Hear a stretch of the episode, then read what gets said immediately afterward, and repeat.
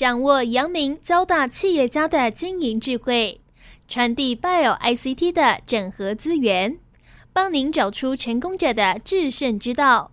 阳明交大帮帮忙，要帮大家的忙。欢迎收听由林宏文所主持的阳明交大帮帮忙。各位听众朋友，大家好，欢迎收听华语电台阳明交大帮帮忙节目，我是主持人林宏文。我想哦，台湾电子业的发展哦，这几年其实是非常有进展。那在两岸的电子业工作的朋友哦，我相信也是相当的多了哦。我们呃节目要为各位听众朋友邀请到，呃，是我们交大校友，那他在两岸企业都有工作，在台湾在人保、光宝、伟创、佳能，更早是在摩托罗拉哦。之后呢，在大陆海信集团担任副董，他是王元庆哦。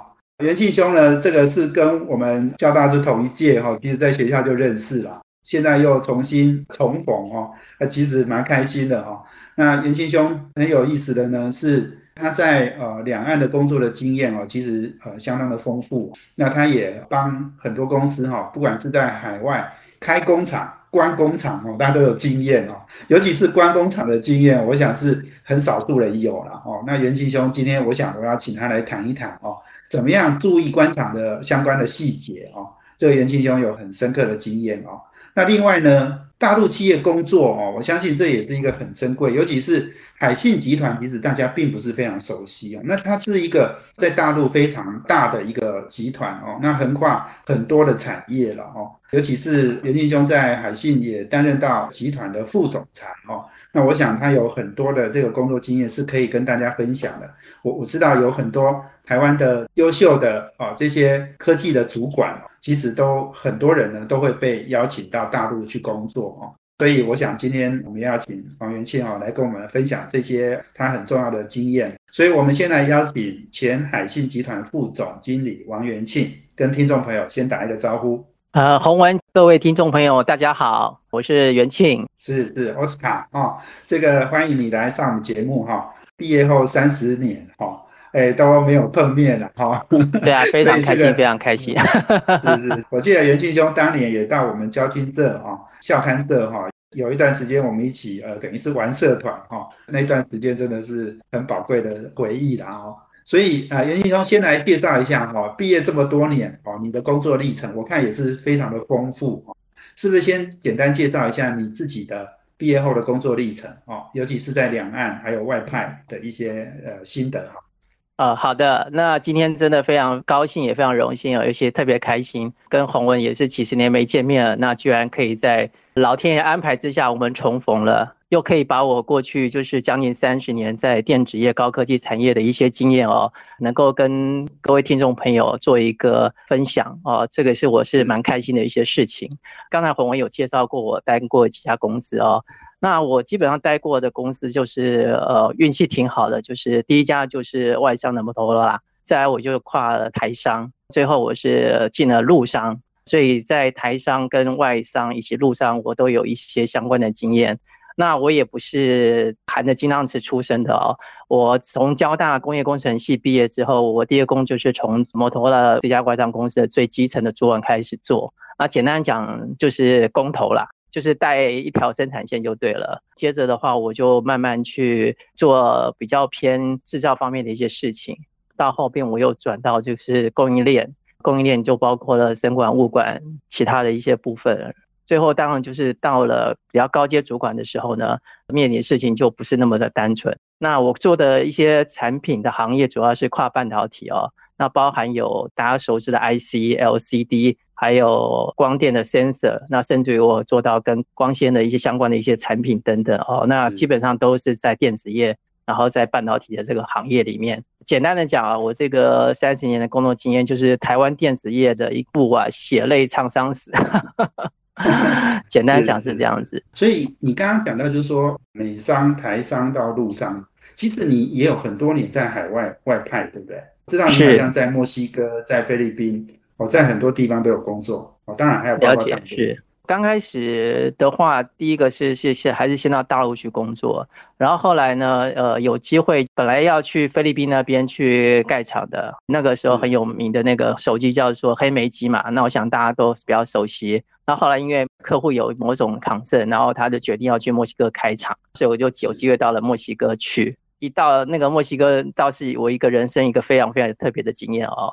我最记得印象最深刻的就是我一下飞机的那个时候，我看到的不是一群手上拿着花圈要替我献花的美少女，而是呢一群背给 AK 四七的步枪的士兵，就在那个前 前面这样子，我当然就吓坏了。但是呢，这还不是最恐怖的。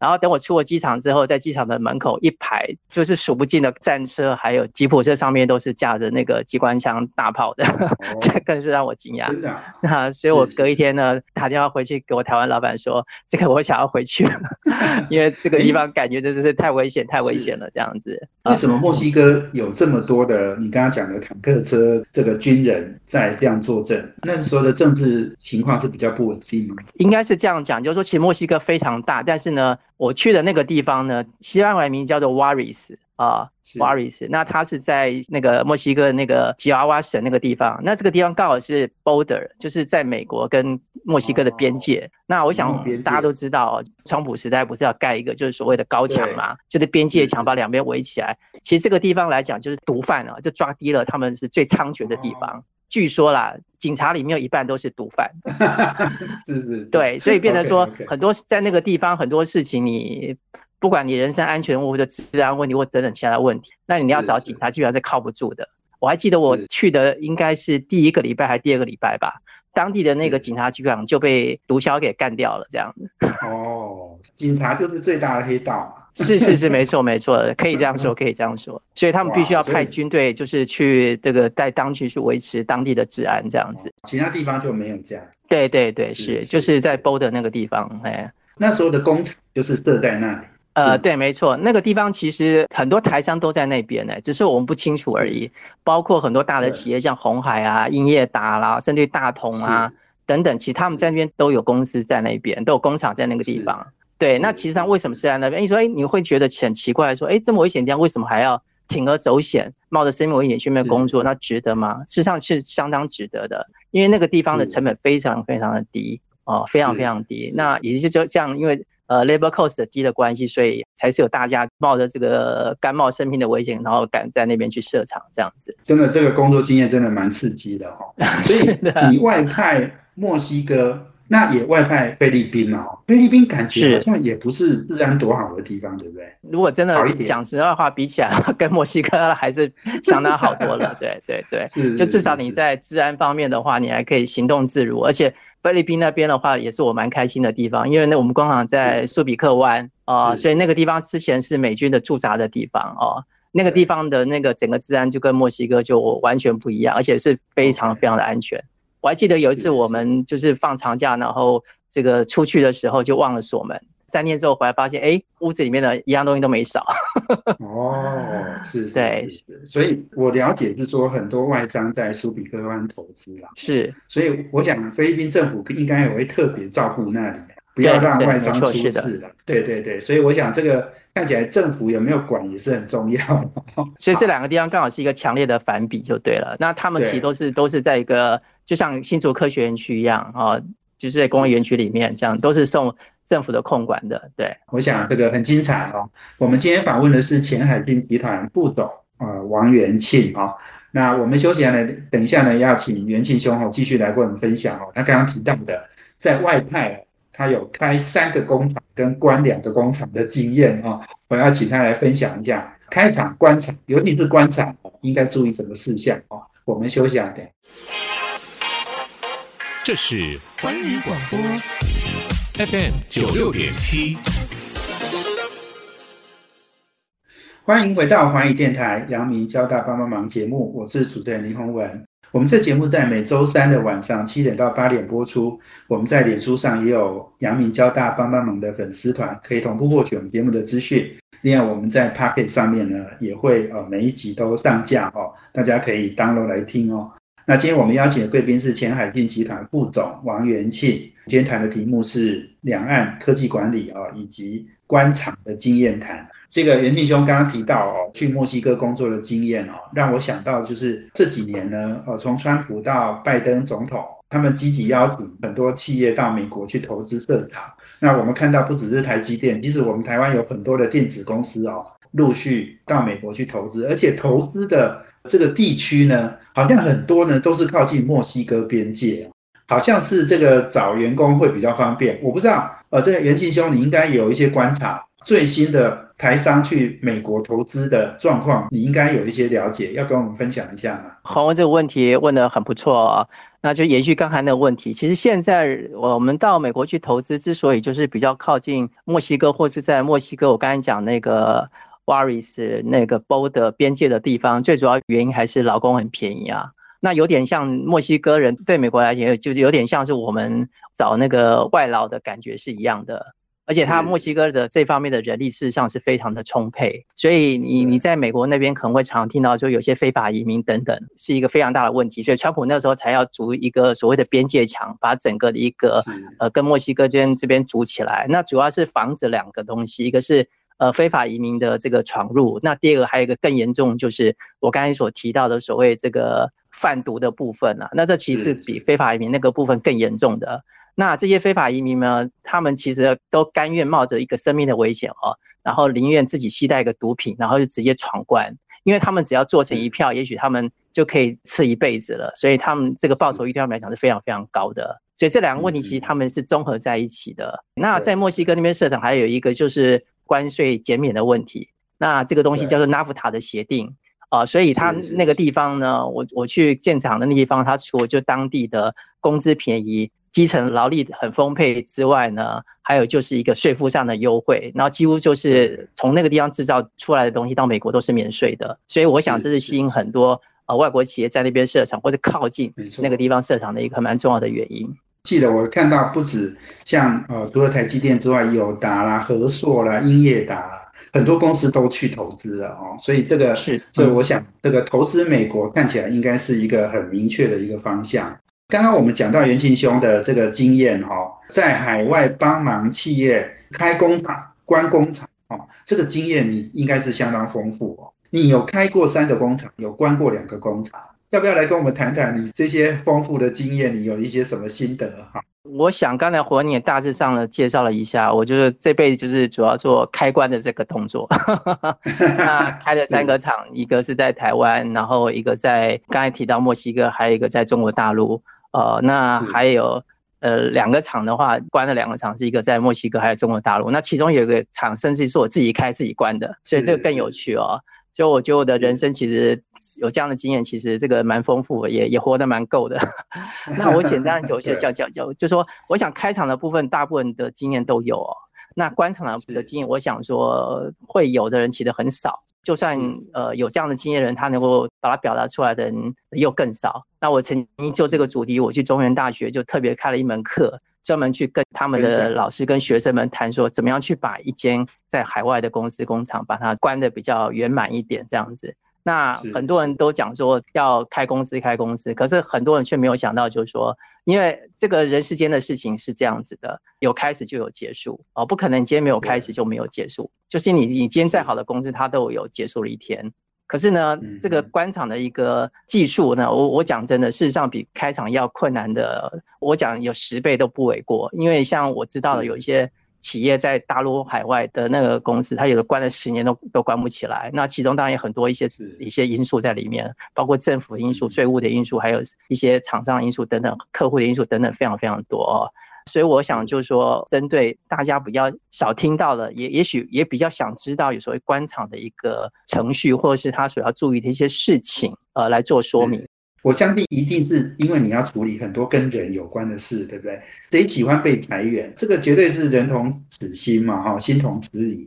所以你要不要来跟我们谈观察？你觉得应该最应该注重哪一些过程跟细节？那我想开场跟观场最大不同是什么？最大一个不同是开场是给员工无穷的希望，可是呢，官场呢却是给员工无穷的失望，因为他完全没有希望。因为这个厂就是要收起来了，所以他不可能给员工有什么样的一个光明灿烂的未来。但是开厂呢，你可以跟员工画多大的饼都没有问题，画像地球这么大也没有关系。那或许员工也会相信，可是关场是不可能的事情。我觉得这是最大的不同。那也就是因为这个最大不同呢，会导致你你在处理一些事情的时候，会增加很多困难的一个程度哦。那我简单的这样讲啊，我把官场程序跟内容我浓缩成三个字，第一个叫做财，就钱财的财啊。简单讲就是，第二个是资讯的资，第三个是人，就是财资人这三方面啊。那财就是刚才讲财务的部分啊。然后资的话包括两块，一个是资产的部分，还有一块是资料的部分。然后人的部分，那当然就是你所要处理的当地的一个员工的部分啊，这三块。但是我们在顺序讲是这样子，但是我们在处理要倒过来处理，就是你要先处理人的部分，然后再处理资产、资财，呃，最后要处理的是财务方面的一些事情啊。那我先从比较简单的上面来讲，就是呃，财务的部分，这主要是针对两块，AR 跟 AP。那 AR 就是 account receivable，就是应收账款的部分。我们要把公司里面所有的厂商欠他的一些账款，都要在这个结务间把它付清楚给他们这样子。然后再来一个是 AR，就是 account receivable，那中文就叫做应收账款的部分。那这是针对于客户面的。我们对于要收进来的钱，是不是该收的都都收了没有？对，因为你在关厂之后，这些来讲，这个公司就不存在了。所以你在这财务上面没有去做好的话，你可能该付的没有付付清，然后该收的也没有收进来。对，不管怎么讲，这这公司都是一种损失啦。啊，那尤其是该收的没有收进来，那更是 更是更大的损失。呃，没付的可能就算了，当然也不能就算了，这开玩笑这样讲哦。那这个是有关于财务的部分，然后第二块是有关于我刚才讲的资产跟资料的部分。那资产又分两块，一块是固定资产，还有一个是非固定资产。那我想说，听众来讲都是相当有程度的人啊，这个我就不太需要再解释了啊。呃，在财务面上面的，那还有一个是资料的部分，这个部分为什么要处理呢？就包括，因为你开一个工厂，少则半年、一年，长则五年、十年这样的一段时间里面，那工厂里面势定它有很多的 know how，它有很多一些比较甚至 confidential 的一些技术面的资料要留下来，所以这个部分你要做一个比较好的保存。然后第三块就是，当然也是最重要一块，就人的部分啊。哦，那这个部分来讲也是难度最高的。那往往一些官场的一个失败的一个原因，就是因为没有把人的这个部分处理好。那我还记得我们在菲律宾第一次官场的时候，因为它其实那边有两个厂，那第一次官场其实就没有关好，所以呢，他就必须要呃借助当地的警力啊，去维持一个当地的一个安全。呃，那如果遇到这个问题，就非常非常麻烦。所以我们在第二次官场就是特别注意这样的一个部分。的确啦，官场，你刚刚说处理人，应该会是老板最伤脑筋的事了哦。我想这个呃官场这件事情哦，我觉得元庆哦可以到大学去讲一堂课哦，表示那个时代有太多的这个细节哈，我们不见得有这么多时间哦。不过我们等一下休息哈，我我要请元庆哦分享一下哦，你最痛苦的，或者是你曾经。面对最棘手的哦的情况是怎么样？那你是怎么解决的哦？我们休息完了，等下再回来哦。我们今天访问的是前大陆海信集团副总经理王元庆。那我们休息下，等这是环宇广播 FM 九六点七，欢迎回到环宇电台阳明交大帮帮忙节目，我是主持人林宏文。我们今天邀请的贵宾呢是前大陆海信集团的副总王元庆。那我们谈的题目是科技管理以及呃这个海外呃开厂关厂的经验谈哦。袁庆兄刚刚讲到了，你说官场哦要注意到的是财务资料哦，还有人嘛哦。我相信这三个字一定是你工作三十年来最宝贵的经验了哦。要不要跟我们来谈一下？你刚你刚刚有讲说有些公司哈官场不太顺利，关了十年都关不掉。哦，那你自己也处理过，可能应该有比较棘手的一些状况嘛？要要不要跟我们来谈一下，你碰过的是哪一个比较困难的关卡，然后你又用什么方式来解决呢？啊，好的，那个洪文，我想说，就人的这个部分哦，就是我刚才讲的，事实上这一块还有这个点，也是所有在官场里面最重要一个点。那往往很多官场失败的原因，就是因为在人的部分没有去处理好。那这个问题呢，说难也难，说简单也简单。这怎么说呢？就说南部的部分就是说，你只要把几个重点呢，把它掌握住，事实上这一块呢，应该就没有太大的问题了。但是很多企业呢，它可能就忽略了这个部分啊。我我讲个最简单的来讲啊，比如说我们在裁员的时候，或把这些人遣散，我们讲遣散了啊，遣散这些人是要发那个遣散金嘛？那一般企业它其实在这方面是比较吝啬的啊。我据我所知，尤其是台湾企业。这块企业呢，就是这个部分来讲，在这些员工，这个也是他们最关注的部分。因为你想想看哦，如果说你今天还有工作的话，那你会有一个比较固定的收入，跟一个比较长期、长期稳定的工作。可是今天这个厂关起来了，那我现在如果我平常没有负债还好，如果本身是一个负债累累，或是我是一个经济负担很重的人，那我要何去何从呢？那你就要用这种观点或这种同理心去考量，这个工厂要结束，这些人的。脑袋里面，或是他的心里到底是在想什么样的事情？是，所以我会蛮建议第一件事情就是说，那当然这个部分就是说，这个部分的金额也不是说我们今天要给多少就给多少。那我想知道，在各个国家其实都有像台湾叫做劳基法，或叫劳动法，这些在这些法律里面，它其实都规定的很清楚啊，按照年资然后各种各种条件来来来看，到底要给多少钱。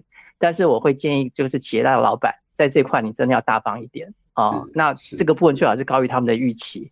那至于高于一起多少，能够越高当然就越好。那当然也不要超过整个企业的预算等等啊。那这样的话，第一个问题就比较解决了。因为员工在接到那消息的时候，会觉得哎，高出他的期望值，所以他的情绪呢的波动就会比较小一点点。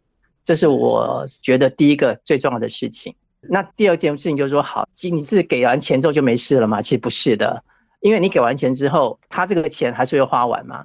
他还是失业了，他还是没有工作，他还是没有他经济的来源啊。如果他家里不是金山银矿的话，那怎么办呢？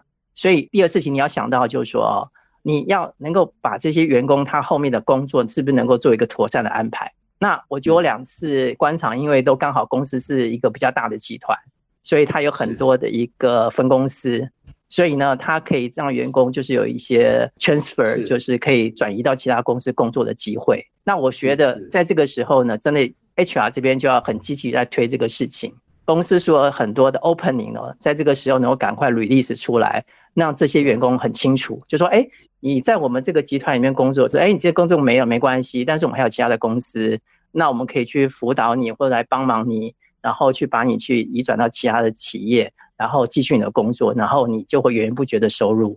我想这也是一个比较好的安排。好，那第三个就是说，如果你公司不是一个集团，你是一个单一的公司的话，那你可能就没有这样的机会。那我刚才有说我在曾经这辈子关了两个厂，一个是在菲律宾，还有一个是在中国大陆。那在菲律宾那边的话，我们就没有像我刚才提到的那样的一个机会，因为它就是一个单一的公司，就是海外分公司就要 close 掉了。那可是你时候还可以替员工做什么呢？啊，我觉得你可以去联络当地的台湾这边叫做人力中介所，或是工作派遣公司等等这些，然后你可以跟他们取得联络，尽量呢把一些比较好的工作机会能够提供出来，能够去帮忙他们，能够去争取这样的一个工作机会，甚至于帮他们去拿到比这边更好的薪酬跟更加的一个工作内容。那我想这样子，当地员工呢就会对你这家公司来讲就会。会非常非常的一个尊重，觉得说你确实这家企业呢，你不是因为你今天收了，然后就不管他们了，你还是很多在很多方方面面的部分都有替他们考虑到，所以呢，我会觉得说，在这个地方呢，是如果你可以做到这三点，基本上人的这个部分的问题呢，就会少的非常非常多了。这是我个人一些小小的看法。哇，我觉得如果企业能够真的帮这些要被裁员的员工做到这些事情哦，那已经人尽义尽了。哦，这个已经真的做得非常漂亮了哈。这个我相信这个员工应该也不会有太多的意见了。即使他如果这么多工作介绍都没有的话，哦，我相信他应该会比较释怀然后，所以这个真的是蛮重要的一个工作的经验哈。元庆，可能你以后应该把这段哈记录下来哈，把这些细节哈写下来哈，因为我很少看到有人跟大家谈，就是说他的官场的经验了哦。那其实。真的，这个官场一定是无法避免的哈，因为产业变化很快哦，淘汰的速度也很快哦，所以哇，讲到这个，我觉得是很很很有意思哈。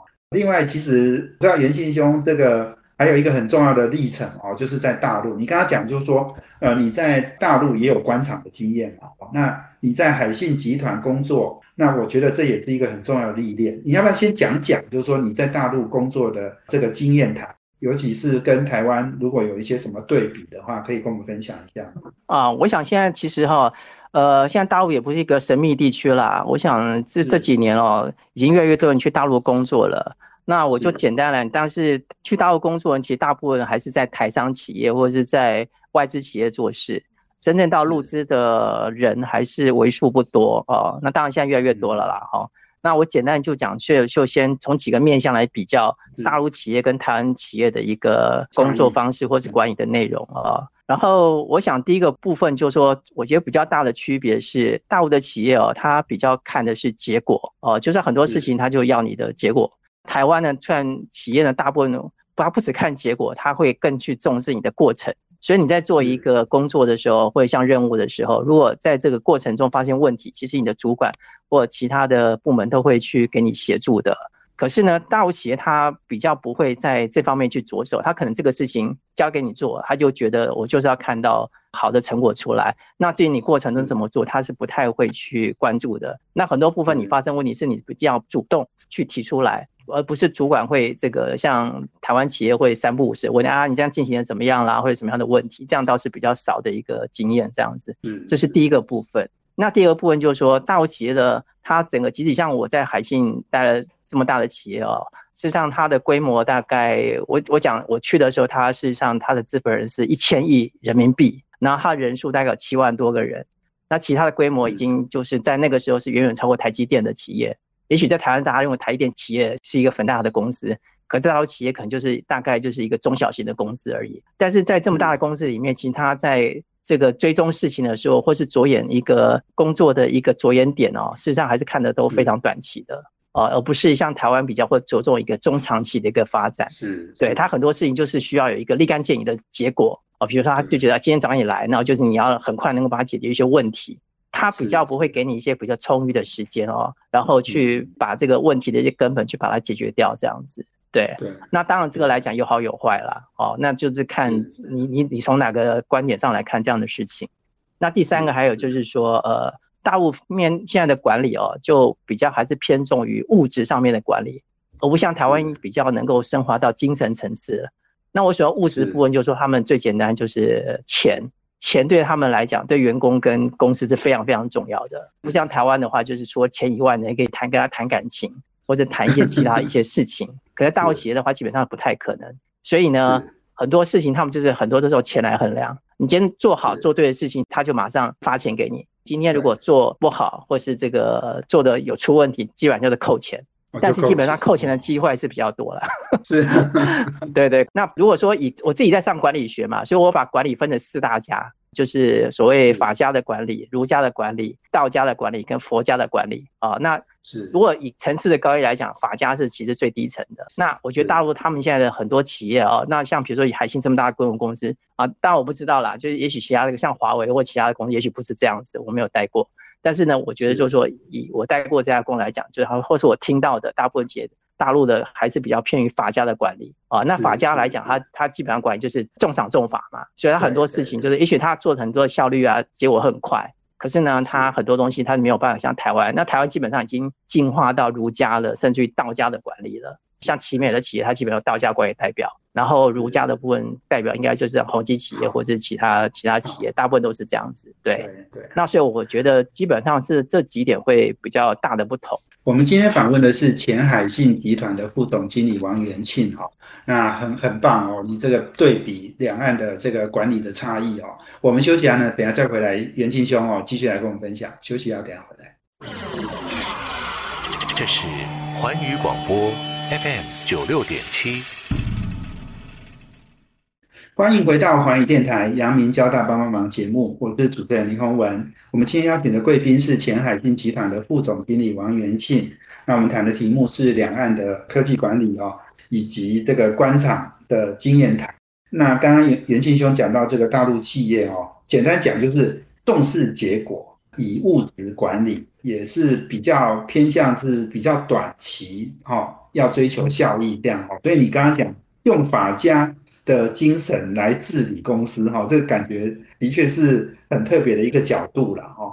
尤其说你要不要也跟我们分享一下？因为你刚刚讲到这个大陆企业的管理哈，我知道有很多人可能也想要去大陆企业工作哦。其实现在的案例已经非常多了啦，要不要谈一谈？你觉得你要给这些去大陆企业？哦，工作的这些台湾人哦，有一些什么建议？我想说，现在其实很多人已经在大陆企业工作了，那我就提供我一些小小的经验哦，就是准备要去大陆工作的，呃，或是要去海外工作的人啊，我觉得这两个其实是可以一并谈的。那我想说，分两个部分来谈哦，就是一个，如果是你。个人单身的跟结婚的这个，其实你所要做的准备的事情是不太一样的。如果你本身现在是单身，其实你有外派的话，我想外派哦，不一定中国大陆，就在国外企业，其实比较单纯的。那但是呢，你有几个部分都要注意。第一个就是说，你自己本身呢，就是你要把自己的精神方面呢力量把它建设好，因为你到海外，你可能就是不像在台湾哦，你有很多的一些资源哦，包括你亲朋好友啊都在这边，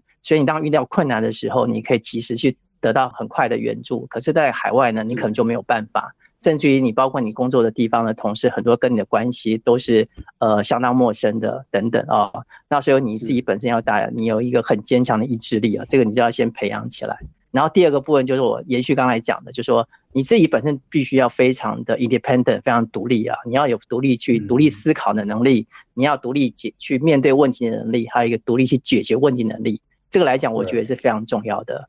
那第三点，我想提的就是说，呃，你可能要注意，就是自己个人的身体状况哦，因为在海外跟在在台湾来讲，那是非常不大不同。在台湾来讲，尤其台湾的健保做的这么好，所以呢，医疗的资源、医疗环境都是很充足的。可是你在海外呢，可能就没有那么好的状况。对，所以当你在生病的时候，或是身体不舒服的时候，那你要去怎么样解决这样的问题？这个来讲就是蛮重要的。那在这块的话，你就是自己要把自己的一个身体还有健康锻炼好。对，我觉得这个东西也是挺重要的。那尤其在海外，就刚才我刚才讲的前面两个部分，因为你面临到的很多是甚至于是很大的压力，那甚至很多问题你是要独自面对、独自去解决，所以你承受压力事实上是比你在国内企业工作来讲大的非常非常多。那如果你在这种状况下，你不能去适度去调节你的压力。然后不能借由其他的方式去排解的话，那你的身体状况可能就是会每况愈下。我想这样对你来讲是非常不好的。这是我刚才上面讲到一个个人的部分啊，这单身的部分。那如果你是有家庭的，我希望就是说你能够就是第一个当然要跟家里维持这个良好的沟通。那如果说你能够外派，能够惜家带眷，这是最好的，因为这样的话就会减少到很多很少的问题。但如果说哎退而求其次，如果说你没有办法就是惜家带眷，整个 family 过去的话，那你在那边如果是你也自己一个人在那边工作的话，那我觉得就是要跟这个家庭还有一些亲朋好友维持一个比较好的沟通啊，不要让这个沟通造成很大的障碍，很大的一个障碍。我想这个是蛮重要的。然后最后一个，我想提的是更重要的，就是可能要能够经得起诱惑，尤其是这个，对对，尤其是这个男性工作者，对对，男性工作者，我想都是一样的。就是如果你是有家庭的人啊，那你可能要经得起很多诱惑。那这个部分就像我刚才前面讲的，因为你在海外工作，你是一个人，然后呢，你可能要面对很大的压力。然后呢，这个压力万一没有出口的时候，刚好哎，又有一个年轻貌美的，或是稍微能够对你关心的、嘘寒问暖的，你可能马上就会拜倒他寻石榴裙下了。所以就很多人在海外就是这方面会出很多问题。所以我会觉得这个部分来讲，虽然我我是最后才讲，但是我觉得其实是整个里面在外派，如果你不是。单身的话，其实这个部分是最重要的，这是我一点小小的意见，供大家参考。是是是是，要经得起诱惑哈，很不容易的哦。刚刚讲到是这个外派哈，工作经验哈，或者是到大陆企业工作的一些一些建议相当的好。我知道袁庆兄现在呃，你算是退从职场退休了嘛？哦，不过你退而不休哈，你还在继续念博士班，对不对？然后刚刚你也讲到说，你去学校。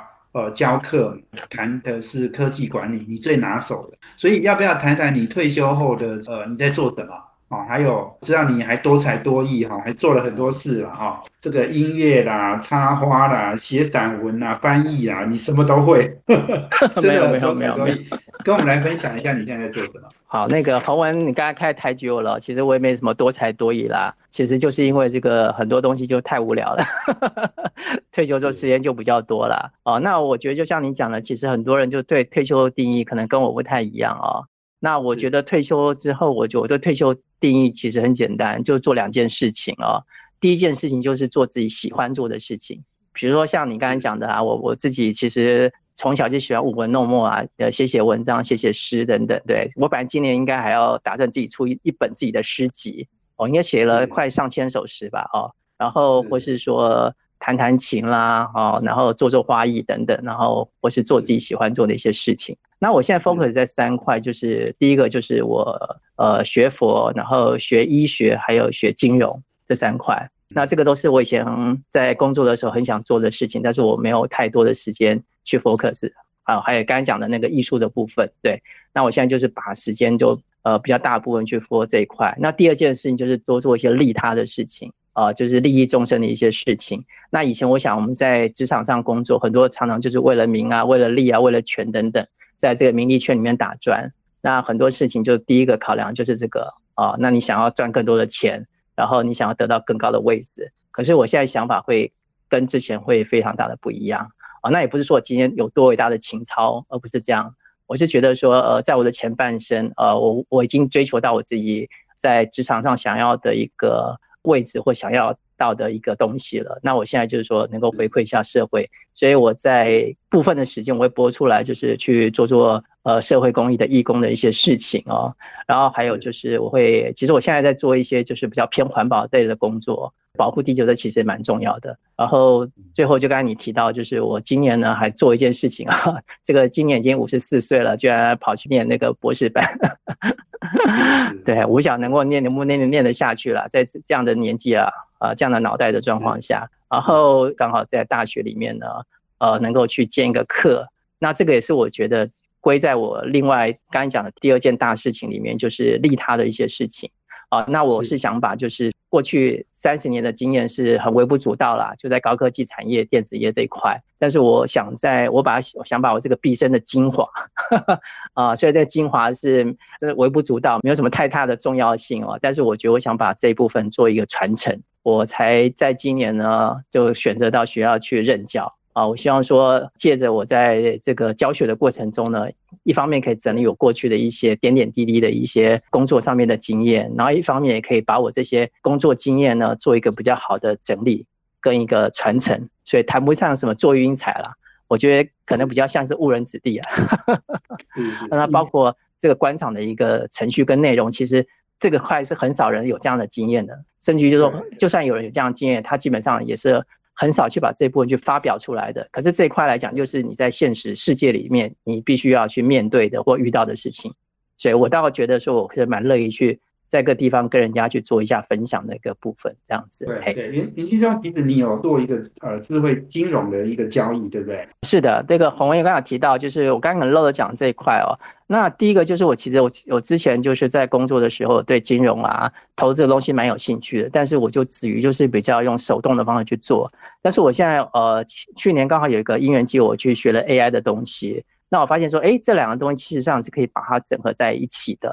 所以你用城市的方面呢去控制，甚至于去这个下单。那这个部分来讲，现在的 AI 的状况，它已经发展到一个非常高的层次了。早期的 AI 你是要去给它策略，但是呢，现在 AI 是你如果把它这个演算法各方面都把它设定好，实际上是它给你策略。那我觉得，是哎，这个东西来讲，或许是一个不错的一个财务金融操作一个非常大的一个突破的地方啊。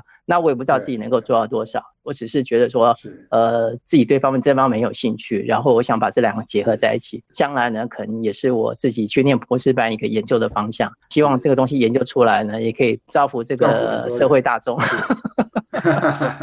大家能够这个躺着赚钱，其实也挺好的一件事情。那当然还有很多更细节的部分和更精彩的部分哦，可能因为时间的关系，我没有办法在这边一一说明。那也欢迎大家工作或人生的经验有兴趣的，也可以到这个淡江的资讯管理学系来修我的这个生产管理的课程。我想我在里面会教大家更仔细。谢谢我们呃元庆兄哈，前海信集团的呃副总经理呃王元庆啊接受我们访问。那也谢谢我们听众朋友的收听。我们阳明交大帮帮忙要帮大家的忙，我们下周见，谢谢，拜拜。环宇广播 FM 九六点七。